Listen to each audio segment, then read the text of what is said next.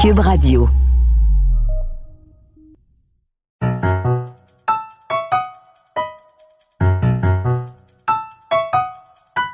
Ici Mathieu Boccoté et bienvenue aux Idées mènent le monde.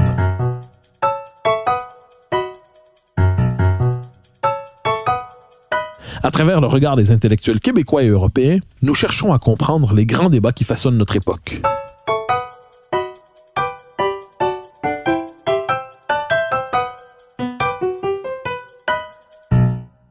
La question de la GPA, de la PMA, toutes les questions bioéthiques prennent une place centrale aujourd'hui dans la vie publique occidentale.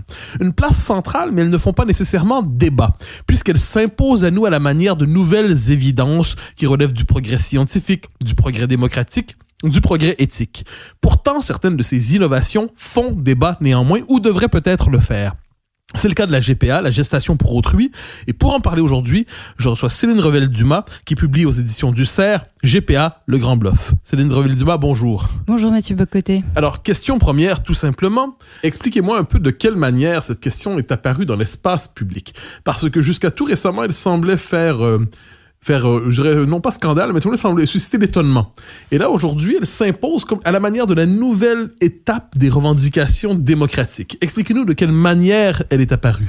Alors, elle est apparue déjà, euh, il y a une première génération de mères porteuses dans les années 80. Donc, il y a eu un combat qui a été mené, et finalement, la Cour de cassation, en France en tout cas, a décidé que c'était une pratique qui était, euh, qui était contraire à tous nos principes. Et donc, la GPA, en tout cas la maternité pour autrui, a été interdite. Et elle est revenue peu à peu, notamment par le droit à, Paris, à partir des années 2000. C'est-à-dire que euh, ça n'est plus pratiqué sur le sol français, mais désormais les, euh, les, les, partisans de la GPA passent par euh, l'étranger pour euh, faire des GPA. Et donc quand ils rentrent en France, ils sollicitent la justice française pour pouvoir reconnaître l'enfant. Et c'est par là que c'est arrivé, c'est par le droit. Donc en réalité, à partir des années 2000, on a vu des demandes émerger de la part de couples infertiles qui ont fait des GPA à l'étranger et qui ont sollicité la justice française pour finalement donner euh, euh, tous les droits aux enfants qui étaient nés et aussi euh, créer une filiation fictive.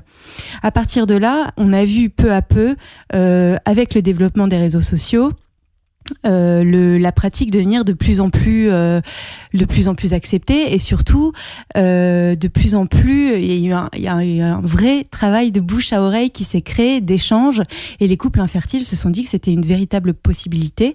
Et devant un relatif silence puisque c'était une pratique à, ce moment-là très embryonnaire si je puis dire ça s'est peu à peu diffusé et donc on a vu la GPA, euh, à la fois conseillée par des professionnels, parce que les gynécologues euh, conseillaient aux couples de, comme dernière solution de, de passer par la GPA.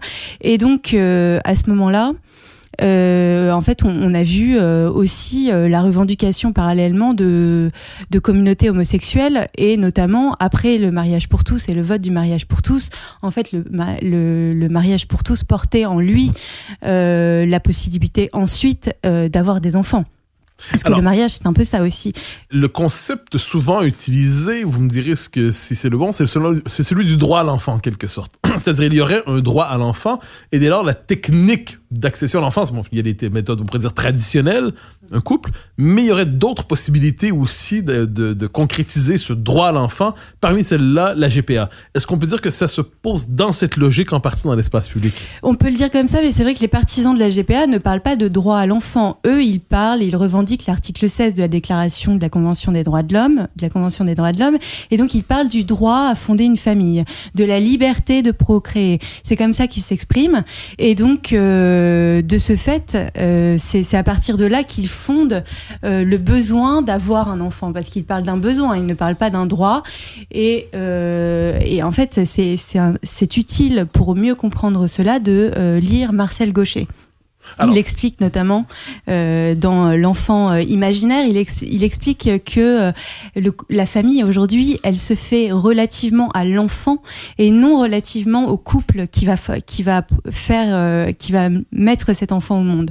En fait, le, le paradigme a changé et c'est ça qui change tout.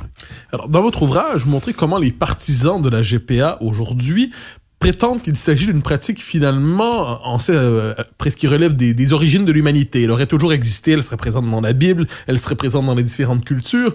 Donc, quel est cet argument exactement qui consiste à dire que finalement, cela a toujours existé?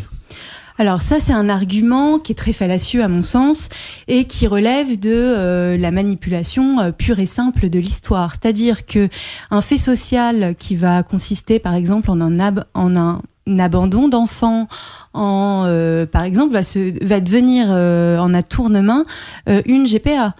Et comment imaginer véritablement qu'une femme, par exemple au XVIIe siècle ou dans la Rome antique, puisse prendre le risque de faire un enfant. On connaissait alors, on connaît alors la, les, risques qui étaient de, mettre un enfant au monde. Je veux dire, euh, euh, c'était des risques. les femmes jouaient leur vie euh, souvent quand elles mettaient un enfant au monde. Et donc, en fait, les partisans de la GPA disent ah ben non, c'est pas un abandon d'enfant. Ou dans la Bible, ça n'est pas une esclave telle Agar qui est obligée de céder à la demande de sa maîtresse. Non, c'est finalement un, un un, enfant qui est donné et que euh, les parents s'approprient en réalité c'est de la reconstruction pure et simple des faits sociaux et euh, qui, qui, qui, qui, sont renommés et, euh, et qualifiés sous le terme de maternité pour autrui. Donc avec un, une connotation généreuse, puisque le pour autrui a toujours cette connotation euh, de don, alors qu'il n'y a aucun don en réalité, il y a juste une appropriation. Et c'est ça qui est complètement éludé par les partisans de la GPA. Alors on arrivera bientôt justement sur votre critique de la GPA, mais poursuivons pour un instant euh, l'exploration de, son inscription dans nos vies aujourd'hui. Alors la figure euh, poétique de la chose, c'est souvent cette idée euh, une femme décide d'aider un couple en décidant de porter leur enfant parce qu'ils n'ont pas la possibilité d'en avoir un. Ça, on pourrait dire, c'est souvent sous le signe du don. C'est pas c'est pas un acte rémunéré, c'est vraiment rendre service à l'autre. Donc ça, c'est le pôle poétique. Le pôle industriel, c'est ce qu'on appelle quelquefois de manière peut-être un peu caricaturale les fermes à bébés ailleurs dans le monde où véritablement là, on va vraiment confectionner sur le mode quasi industriel ou scientifique. On va mais fabriquer les enfants sur le mode euh, on, on va demander aux des femmes de louer leur corps pour permettre la chose. Euh, est-ce que c'est, on peut dire que ce sont les deux pôles de ce phénomène? Et une fois que vous l'aurez décrit, est-ce que l'un des deux est peut-être plus légitime que l'autre? Alors pour moi, il n'y a pas deux pôles de phénomène, c'est un même phénomène euh, en réalité. Mais euh, votre euh, votre réflexion fait écho à quelque chose euh, qui est de l'ordre de la rhétorique du gagnant-gagnant qu'on trouve euh, justement dans, dans les pays où on peut parler très clairement d'exploitation et d'autres aussi. C'est-à-dire qu'il y a des pays où on va dire il y a un gagnant-gagnant parce qu'on aide généreusement une femme qui est dans le besoin économique et donc on va lui permettre de gagner de l'argent pour soutenir sa propre famille. Et donc, c'est une sorte de GPA humanitaire. Et un autre gagnant-gagnant, hein, parce qu'il faut trouver euh, une autre justification dans les pays euh, occidentaux, où là, euh, les femmes ont l'air tout à fait d'accord et en tout cas éludent totalement la question de l'argent. Et dans ce cas-là, dans ce cas-là, c'est une rhétorique gagnant-gagnant basée sur le « elle va se réaliser elle-même » en même temps qu'elle va nous permettre d'avoir un enfant.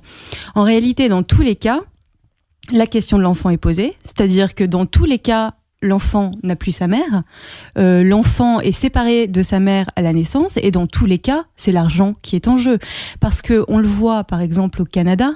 Au Canada, euh, il n'y a jamais assez de donneuses et jamais assez de mères porteuses, ce qui fait qu'aujourd'hui, on entre dans une rhétorique qui est la rhétorique de la rémunération parce que euh, si on ne rémunère pas, il n'y a pas assez de, il a pas assez de mères porteuses qui euh, il y, a, un autre pendant à cela qui est que euh, finalement euh, la mère porteuse n'est pas rémunérée mais alors ça veut dire que tout le monde s'en met plein les poches mais pas la mère porteuse qui prend tous les risques? Effectivement, c'est un argument qui tient, qui tient, la route. Sauf qu'on entre immédiatement dans une marchandisation euh, qui est inacceptable et qu'on retrouve en Ukraine. Donc, euh, les, les, ficelles sont les mêmes, si je puis dire. Quand vous dites euh, qu'on retrouve en Ukraine, dites-en davantage sur cet exemple qui ne nous est pas nécessairement oui, familier. Oui, pardon. Alors, en Ukraine, effectivement, les femmes sont rémunérées entre 8 000 et 16 000 euros. Et donc, elles le font très ouvertement pour l'argent. Alors, le discours, un certain discours féministe à tout le moins, depuis une quarantaine d'années, c'est mon corps, mon choix. Mon corps, mon choix, donc je fais ce que je veux, j'ai la vie sexuelle que je veux, j'ai la liberté intégrale de, mes mouvements, de mes comportements, de mes amours et ainsi de suite. Est-ce que dans cette logique du mon corps, mon choix, euh, la GPA n'est pas l'aboutissement en quelque sorte, heureux ou malheureux, c'est une question ensuite où on tranchera, mais c'est l'aboutissement d'une femme qui exerce une pleine souveraineté sur son propre corps et qui décide dès lors d'être, euh, si elle décide de louer son ventre ou tout simplement de le prêter, ça la concerne et ça ne concerne personne d'autre. Oui, tout à fait. Alors, euh, pour revenir quand même sur cette traduction, mon, corps, mon choix, ça vient de l'anglais our body, mhm. ourselves. En fait, ce que ça veut dire, c'est euh, euh, nos corps, nous-mêmes. Ça veut pas dire mon corps, mon choix. Bon, ça a été un peu dévoyé par les féministes françaises. le problème d'une telle réflexion qui est de l'ordre de la liberté de faire ce qu'on veut, peut-on peut-on réellement faire ce qu'on veut de, de, notre corps, quitte à se faire du mal? C'est une première question.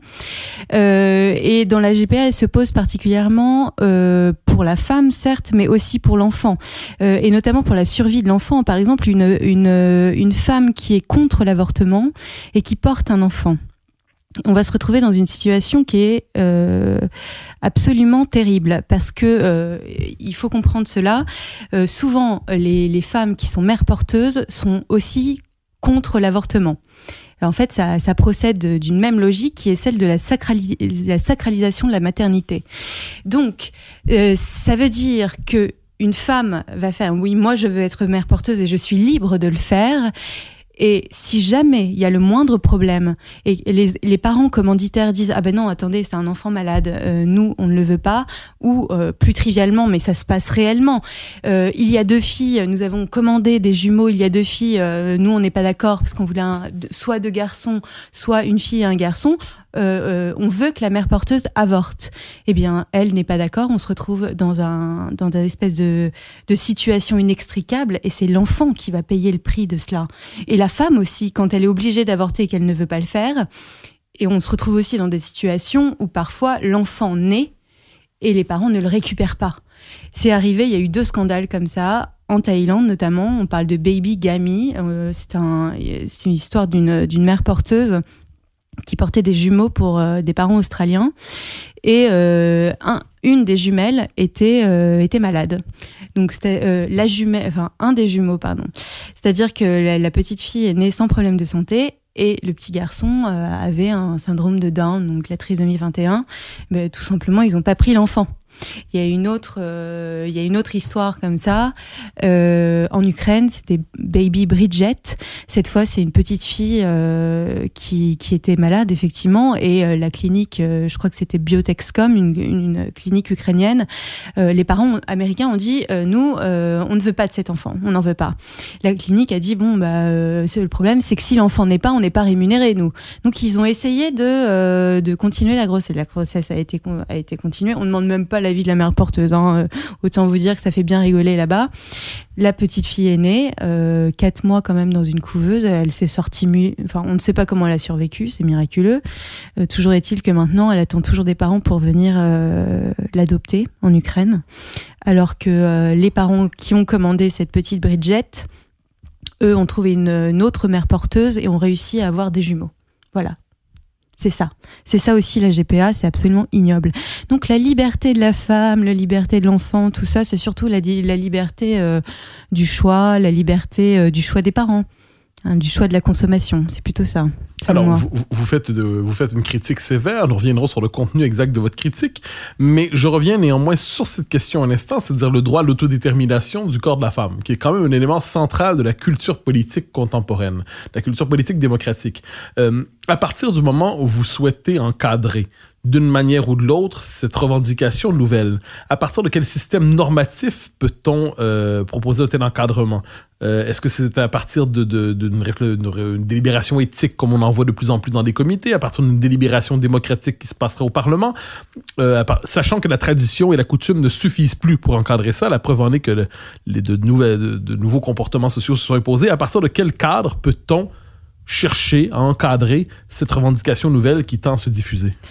Vous posez une question qui est très politique, parce qu'effectivement, euh, il s'agit d'une sorte de pragmatisme. Bah, dans la mesure où vous y euh, opposez, il s'agit de savoir de, quel, de, comment cette opposition peut se concrétiser.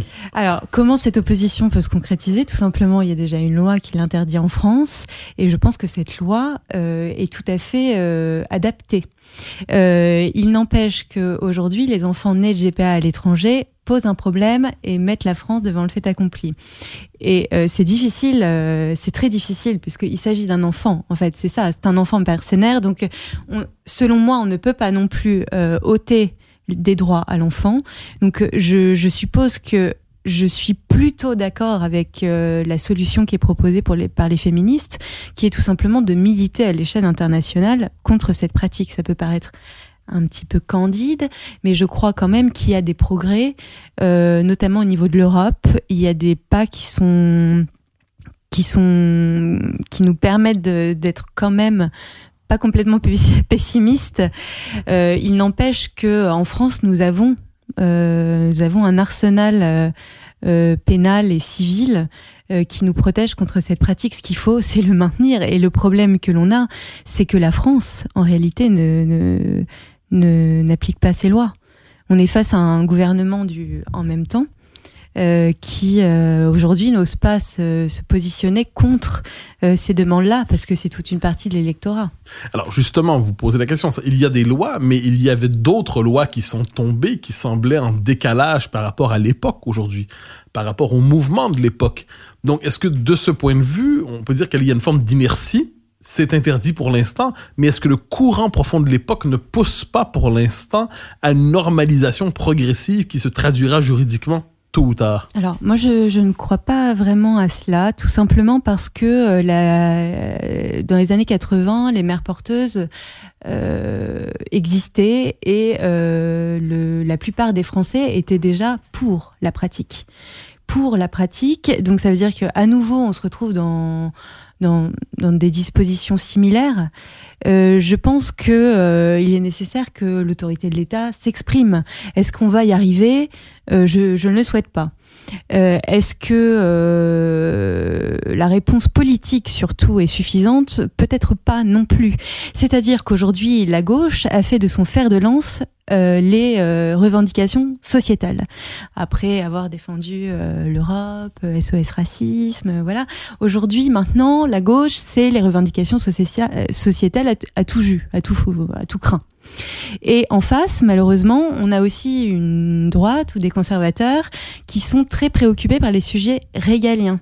C'est-à-dire que euh, tout ce qui concerne le corps de la femme traditionnellement n'est pas un sujet conservateur ou euh, euh, disons que c'est pas un sujet qui les passionne. Ça concerne le traditionnellement le corps de la femme et la procréation ne n'intéresse pas énormément les, les, questions politiques de droite. Certains diront que ça intéressait les conservateurs plus sociaux qui s'opposaient par exemple à l'avortement et ainsi de suite. Oui, sauf qu'ils sont loin d'être majoritaires. Donc, euh, c'est-à-dire qu'on a un gros problème de euh, réplique politique.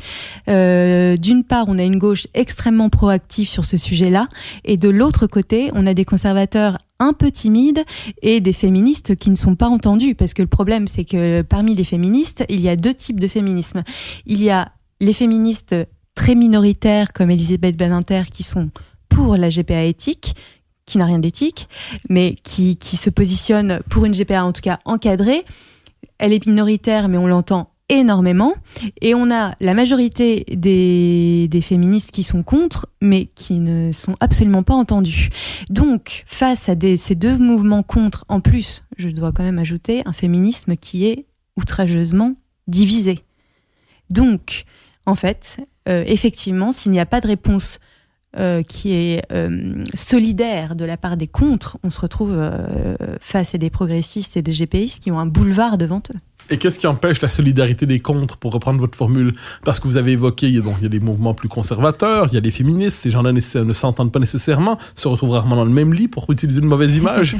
Alors, qu'est-ce qui empêche aujourd'hui les différents les différentes sensibilités qui s'opposeraient d'une manière ou de l'autre à ce que vous présentez comme une instrumentalisation du corps de la femme, qu'est-ce qui les empêche de s'unir sur cette question en particulier?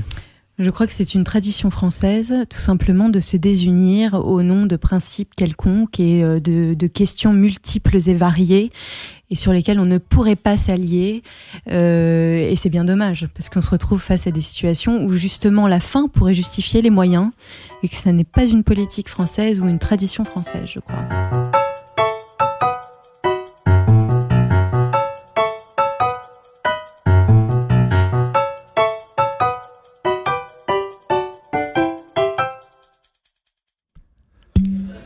Appelez ça un podcast, un balado où les animateurs ne font que boire du vin,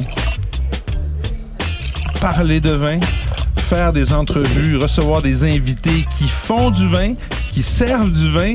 Seigneur, c'est le bonheur. C'est que du bonheur. Avec Nadia Fournier, Patrick Désy. Salut Pat. Hey, c'est désagréable hein, comme métier. Ah, je te dis. C'est ça. À chaque semaine, le balado des méchants raisins, une production Cube Radio, disponible sur cube.ca et sur l'application Cube. Santé.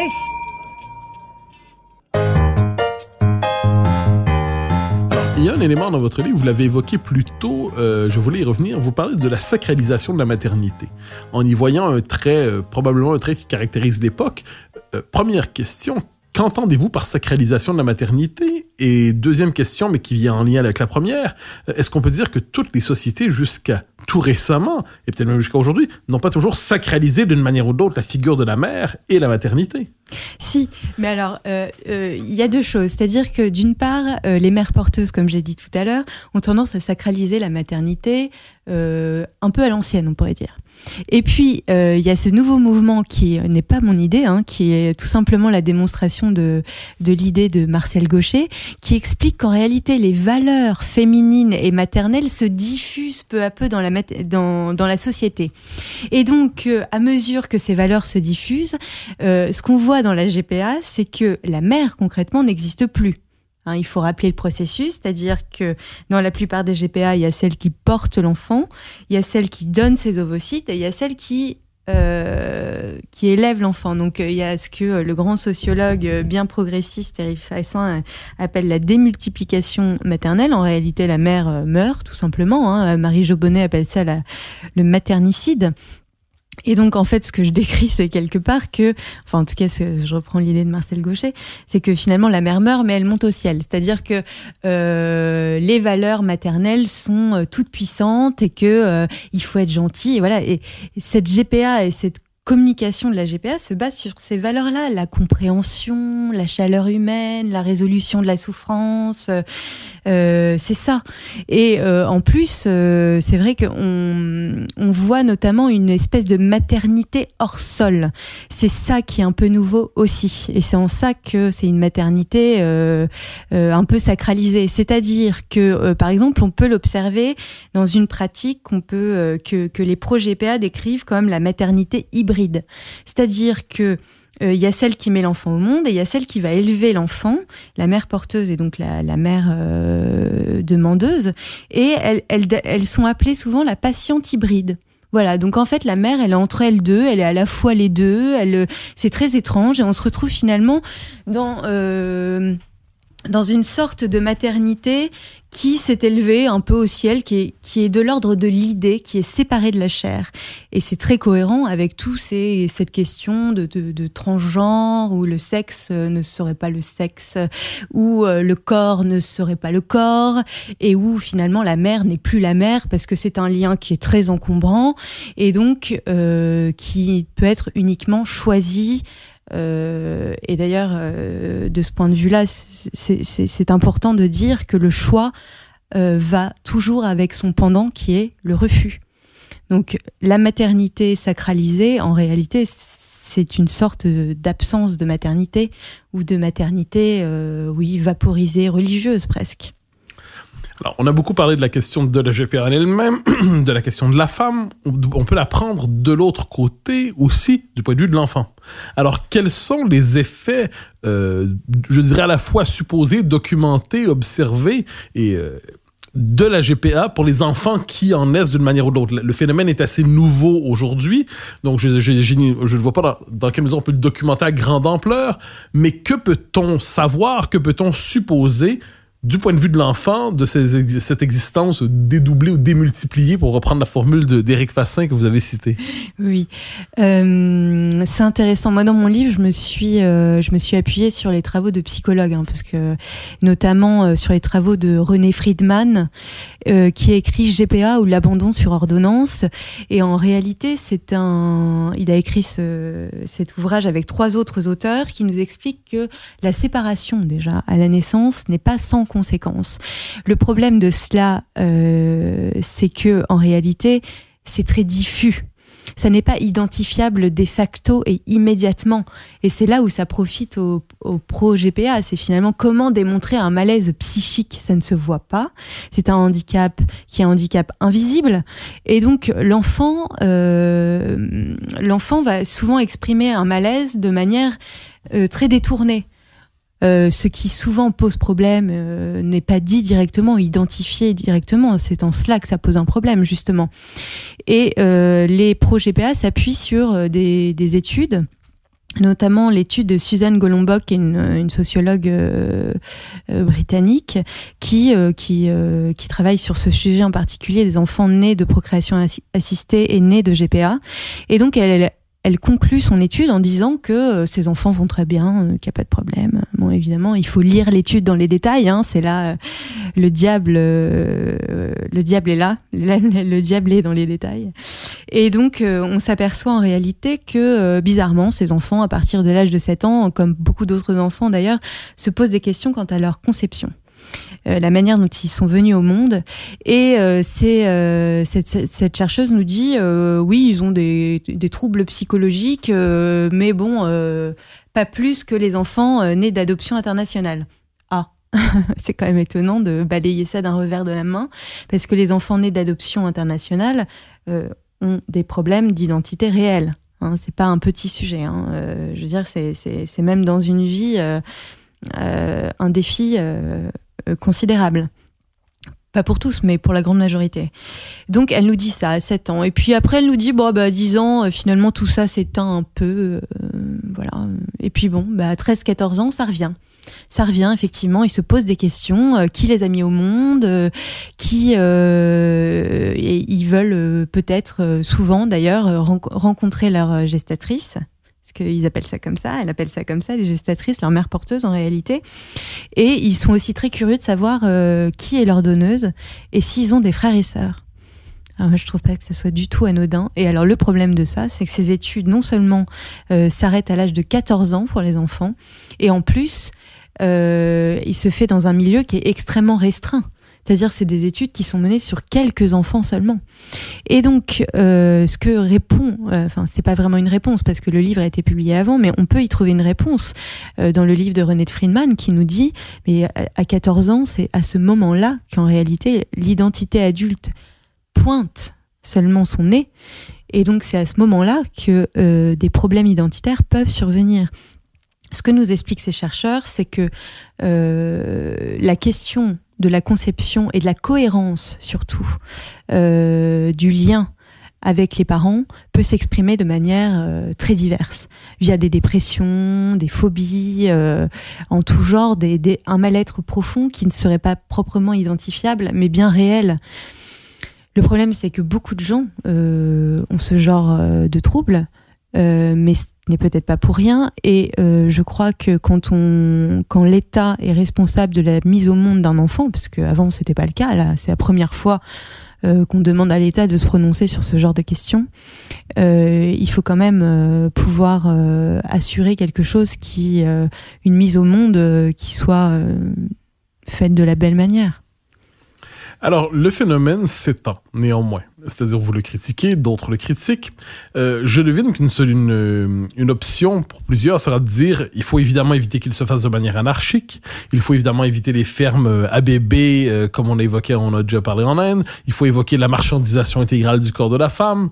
Mais ne serait-il pas possible d'encadrer le phénomène? Ça, c'est la question qui, qui revient assez souvent, c'est-à-dire euh, la fameuse GPA éthique, où c'est une GPA encadrée, c'est une GPA qui ne serait pas intégrale, mais qu'on cherchera à intégrer d'une manière ou de l'autre dans les, les codes culturels de nos sociétés. Est-ce que c'est une solution que vous jugez envisageable d'une manière ou de l'autre?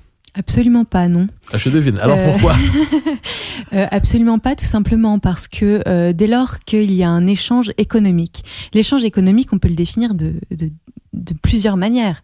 Jean-Luc Marion l'explique dans un livre, étant donné, c'est un phénoménologue, et il nous dit le, le, le véritable don est sans retour. Et il ne, se connaît pas lui-même. C'est-à-dire que dès lors qu'il y a, parce que les partisans de la GPA utilisent souvent la rhétorique du don contre don. Mais en réalité, le don contre don, c'est un échange économique. Il y a un échange. Et donc, euh, à partir de là, euh, il y a aussi un objet d'échange et c'est l'enfant. Donc philosophiquement, pour moi, ça n'est pas tenable. Pour Jean-Luc Marion non plus d'ailleurs. Et euh, donc, pourquoi la GPA ne serait pas encadrable? Eh bien, elle ne serait pas encadrable tout simplement parce que dès lors qu'il y a ce, ce type d'échange, on ne peut absolument pas maîtriser sa marchandisation ou les paiements qui vont avec. D'ailleurs, on le voit au Canada, très bien, et on peut, on, a- on- peut très bien l'observer au Canada. Au Canada, euh, une GPA rémunérée, c'est 10 ans de prison et 500 000 euh, dollars euh, canadiens. Le problème, c'est que c'est absolument pas respecté et que euh, il y a des paiements en dessous de table et il y a même des, des intermédiaires qui normalement sont interdits et qui sont rémunérés. Ils sont pas rémunérés officiellement euh, selon euh, selon en étant intermédiaires, mais ils sont rémunérés pour les mises en relation, le temps passé, ce genre de choses. C'est un véritable marché et c'est presque impossible dès lors que cette pratique est légalisée d'éviter ces, échanges. Et il faut bien savoir que si les mères porteuses euh, sont, sont, motivées, c'est en partie pour ça. Alors certains vous répondront que c'est justement pour éviter euh, ces échanges clandestins, euh, ce marché noir de l'enfant, qu'il est nécessaire de la légaliser pour l'encadrer, qu'il est nécessaire de la reconnaître pour la baliser, euh, qui est un argument qui est utilisé souvent d'ailleurs sur les questions sociétales en général. Mais sur celle-là en particulier, euh, sachant que la, la pratique se diffuse, l'argument du reconnaissons justement pour encadrer, euh, c'est un argument que vous considérez euh, sans, va- sans validité par ce, je dirais sans valeur propre? Bah, C'est-à-dire, je vais vous prendre un peu au mot. Quand vous parlez de diffusion, je ne suis absolument pas d'accord avec ça. Dans le sens où on n'est pas un phénomène naturel qui se diffuserait dans la nature comme ça, comme si c'était euh, une sorte euh, euh, de virus, on pourrait dire. Non, Euh, c'est euh, c'est une pratique qui ne peut pas exister sans la technique, sans la science, sans euh, la légalisation. Donc pas de médecine, pas de GPA. Donc c'est pas quelque chose qui euh, se diffuse comme ça. Et, euh, et non, moi je pense que dès lors qu'on donne, on donne un, un blanc-seing moral à cette pratique, on autorise en même temps des échanges économiques possibles. Et on, fait de l'enfant euh, l'otage quelque part de, de cet échange-là.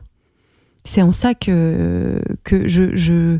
Il faut bien comprendre que euh, dès lors que la pratique est légalisée, il y a son pendant commercial, qui est, on va dire, euh, comme on appelle ça en France, euh, le black, le, le, le marché souterrain. marché noir. Le marché noir. C'est un marché noir qui se mettrait en place aussi. Donc c'est très risqué. Je veux dire, l'idée platonicienne d'un- d'un- d'une GPA parfaitement éthique et parfaitement euh, euh, comment dire parfaitement euh, encadrée qui, qui qui se suffirait à elle-même et qui n'aurait absolument qui serait intouchable et hermétique ne, tient absolument pas la route. Alors vous nous dites le, il faut lutter politiquement contre la chose, mais vous nous avez vous avez dit aussi que le politique ne suffira pas.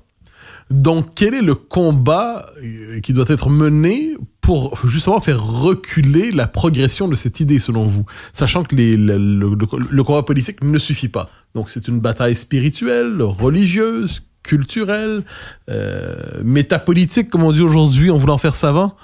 Elle est totale, la- elle est totale la bataille. Euh, c'est vrai que ça va être difficile. Je pense que le combat est politique, c'est-à-dire que si, si euh, voilà, un jour euh, les féministes et, et, tous ces hommes politiques voulaient se réveiller et se, se mettre d'accord contre la GPA, ce serait une très bonne chose, hein, euh, que ce soit dit tout de même. Euh, après, je pense que c'est une bataille qu'il faut mener euh, aussi dans les médias, parce que le grand problème, c'est que euh, les voix fav- favorables à la GPA sont très très entendues dans les grandes émissions et que pour le moment euh, il n'y a aucune rhétorique possible euh, à la télévision. Or c'est là euh, les Français regardent énormément la télévision. Donc c'est à dire que quand on voit des émissions où il y a Christophe Beaugrand là qui vient de sortir un livre sur sa GPA, Christophe Beaugrand étant pour le public québécois? euh, étant un présentateur français qui a présenté par exemple Danse avec les stars, je crois. D'accord. Et il vient de publier un livre qui s'appelle Fils à papa. Voilà, la, pub est faite. Et donc, euh, et donc, il nous explique. Et il est passé sur tous les plateaux euh, des grands médias. euh, et en face, il y a aucune rhétorique. Il y a aucune rhétorique euh, possible. euh, donc, ça passe par la médiatisation. Ça passe aussi par euh, par l'expérience, par les faits. C'est ce que j'essaie de faire dans dans mon livre, c'est-à-dire de montrer l'exemple de ce qui se passe très mal. Et quand ça se passe très mal, ça se passe vraiment très mal. Des bébés abandonnés, c'est inacceptable et c'est choquant. Et ça, ça n'est pas dit dans les grands médias ou ça n'est pas dit haut et fort, en fait. Alors, vous répondez sur le plan tactique, si je peux me permettre, mais j'essaie de. Je, vous propose la question sur un autre registre. C'est-à-dire, est-ce qu'en dernière instance, la bataille, donc la bataille politique ou médiatique, c'est une bataille pour le pouvoir, c'est une bataille pour les lois? Mais est-ce que le combat doit être, je reprends les termes euh, d'il y a quelques instants, un combat spirituel, moral, culturel, religieux Euh, Est-ce que finalement, en dernière instance, c'est à ce niveau, euh, sur la conception de l'être humain, que se mène cette bataille? Ah bah évidemment, oui, ça c'est sûr. Effectivement, euh, là, c'est une bataille des ultra-progressistes contre, euh, contre euh, une vision conservatrice euh, qui est celle euh, que la mère, finalement, doit prendre soin de son enfant. Elle se joue sur un plan souverainiste même, puisque il s'agit de retrouver des valeurs que nous avons et conformes à notre droit, plutôt que nous faire envahir par des idées américaines qui sont absolument contraires à toute notre éthique. Je- j'en parle souvent, mais par exemple aux États-Unis, tout, tout est commerce. On voit que le marché a, a flouté euh, de manière euh, totale en fait euh, la question de la production et de la reproduction. Le marché a investi la sphère intime aux États-Unis dès les années 70 et aujourd'hui on en est là aussi en France. Et donc il y a une diffusion des, pratiques, en tout cas il y a une diffusion des idées américaines et des qu'il faut euh, finalement c'est un combat à grande échelle vous, le soulignez très bien euh, et, donc c'est vrai que vrai que le, combat est plus global il est plus il est plus large Alors, j'ai voulu centrer notre entretien sur la question de la GPA, qui est évidemment le thème de votre livre, mais normalement, pardonnez-moi, on dit GPA, PMA. Les deux viennent ensemble. Donc, la euh, procré- procréation médicalement assistée, qui est une toute autre question. Mais est-ce vraiment une toute autre question? Donc, nous arrivons vers la fin de notre entretien et je me permets de vous euh, lancer sur ce terrain. Est-ce que la PMA pour vous, donc la procréation médicalement assistée, cause de, euh, de vous, vous inspire de semblables inquiétudes ou s'agit-il d'un autre dossier pour vous? Alors, euh, c'est différent parce que la PMA, euh, c'est-à-dire que le- l'enfant est toujours en contact avec sa mère, c'est sa mère qui met l'enfant au monde. Euh, il y a quand même un décrochage dans le sens où, pour la première fois, on légalise l'absence de père. hein. C'est ce qui est dit la plupart du temps. Et surtout, le père, il n'y a plus de père, tout simplement. hein. Donc, dans le cas de la PMA pour les femmes seules, à quoi vous faites oui, oui, référence. oui, notamment. D'accord, oui. mais pas, vous faites pas référence à la PMA dans les couples. Non, non, la PMA dans les couples, en fait, il y a, il y a quand même un, un mimétisme de la procréation naturelle. Donc c'est pour ça que je ne parle pas de PMA dans les couples. Donc, vous parlez de la Euh, PMA pour les femmes seules quand vous pour les ça. femmes seules. Et donc là, pour les femmes seules, effectivement, on arrive dans une rhétorique qui est la rhétorique individualiste finalement aussi, où euh, l'enfant, euh, l'enfant euh, est, est- est le désir propre d'une seule personne, et donc on, on se soucie moins de son propre désir que du besoin de l'enfant. Euh, je trouve que dans la GPA, à titre personnel, on entre dans une rhétorique qui est bien pire dans le sens où euh, euh, on a affaire à, un tiers qui est la mère porteuse et que on entre euh, immédiatement dans le sujet de la marchandisation. Et donc la science je veux dire on sort de d'une procréation naturelle purement naturelle.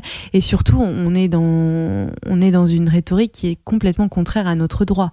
C'est-à-dire que ce n'est plus la mère qui est l'accouchée c'est-à-dire le mater semper certa est, inscrit, euh, fermement inscrit dans notre droit et qui, qui fonde, euh, Et toute l'organisation. Et que vous traduirez en disant oui, que la mère est toujours l'accouchée. Toujours celle qui accouche. La mère est toujours sûre, en, réalité. Et le père est toujours incertain. C'est ça le- l'adage euh, romain. Euh, or là, avec la GPA, tout cela est, est abandonné et, et on se retrouve dans des situations euh, où, euh, en fait, c'est l'architecture de notre droit qui est remis en question. C'est moins le cas avec la PMA quand même. hein. Alors, vous parlez de l'architecture de notre droit. Euh, Est-ce que euh, vous, donc vous situez ça sur le plan juridique, est-ce que c'est un argument qu'on entend souvent, on peut dire de la de la GPA qu'elle représente aussi une forme de bris anthropologique, c'est-à-dire dans une certaine conception de l'être humain, on bascule en fait d'une conception de l'homme à une toute autre conception de l'homme à travers le- la GPA. Est-ce que c'est à ce niveau aussi qu'il faut situer la réflexion? Oui, en tout cas, on- les partisans de la GPA le situent à ce niveau-là. Euh, Et ses adversaires? Non, non, je, je, je, moi je suis assez convaincue que les exemples anthropologiques qui sont donnés euh, par les partisans de la GPA sont très inadaptés et sont complètement euh, sortis de leur contexte. Quand on, quand on cite euh, les Noirs, les Samo, euh, des tribus africaines qui sont innervées de traditions totalement opposées aux nôtres, on ne peut pas s'y référencer et faire un copier-coller ex nihilo dans notre société. Ça n'a pas d'historicité ou de généalogie. Alors, je, précise le sens du bris anthropologique auquel je fais référence. Donc, je ne fais pas référence à la diversité des codes culturels à travers le monde, mais à l'intérieur même de la civilisation occidentale. Donc, une certaine idée de l'être humain, donc une, une anthropologie, une conception de l'homme. Donc, je- quand je parle de bris anthropologique, c'est-à-dire de rupture anthropologique, c'est-à-dire une rupture dans une certaine idée de l'homme qui remonterait aux origines de notre civilisation. Donc, en fait, une vraie, vraie, vraie et profonde révolution à l'intérieur de notre civilisation dans la conception de l'être humain. Alors, c'est une, ça pourrait être considéré effectivement comme une vraie euh, révolution anthropologique dans le sens où, pour la première fois euh, dans notre histoire, on a les moyens de euh, modifier l'être humain et surtout de le séparer, de, le designer, de le façonner avec le DPI, euh, etc. C'est l'homme des murges. C'est l'homme des murges, exactement. C'est l'homme des murges, ce sont les parents des, des murges. Euh, mais en fait, cette idée, c'est une révolution anthropologique dont euh, Marcel Gaucher nous, nous, nous explique notamment que, en fait, c'est la finalisation de la Révolution française et de l'homme déraciné. C'est-à-dire, ce qu'on veut mettre à, à plat définitivement, c'est les liens entre les individus, comme ça a été fait lors de la Révolution française, sauf que c'était une idée purement politique. Or là, euh, c'est l'homme lui-même qui doit euh, qui doit porter cette rupture. C'est-à-dire avant, avant la révolution, la révolution française, euh, le lien euh, entre les gens et, et les liens entre les individus étaient les liens familiaux.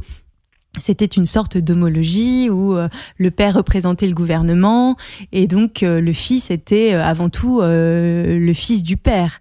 Avec la Révolution française, on coupe tous ces liens et il y a un mouvement de, de non plus de verticalisation mais d'horizontalisation totale où chaque individu est directement lié à l'État.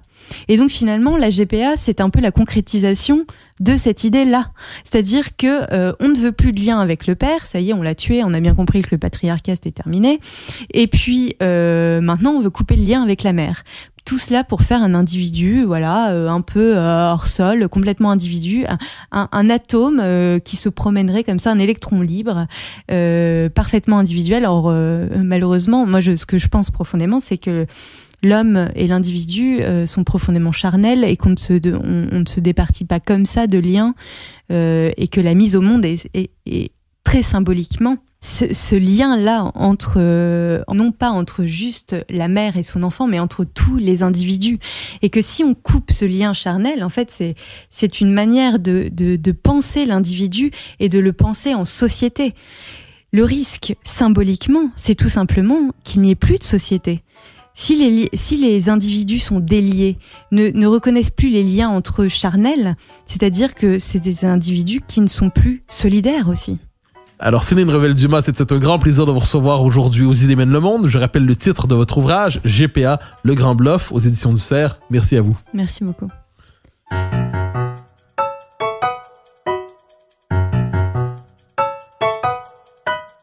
Chers auditeurs des Idées mènent le monde, vous pouvez partager les épisodes que vous aimez sur vos réseaux sociaux. Cela nous donne à chaque fois un fier coup de main pour faire découvrir le balado. Aussi, si vous écoutez sur une autre plateforme que Cube Radio, laissez-nous un commentaire. C'est encore une fois un geste qui nous permettra de faire connaître la série au plus grand nombre. D'ailleurs, merci à vous d'être à l'écoute. Vous pouvez me suivre sur Twitter et sur Facebook. Vous pouvez également lire mes chroniques chaque mardi, mercredi, jeudi et samedi dans le Journal de Montréal. Vous pouvez aussi me suivre à la Joute sur LCN, ainsi qu'à l'émission de Richard Martineau à Cube Radio. Recherche et animation. Moi-même, Mathieu Bocoté. Montage et réalisation, Anne-Sophie Carpentier. Une production de Cube Radio.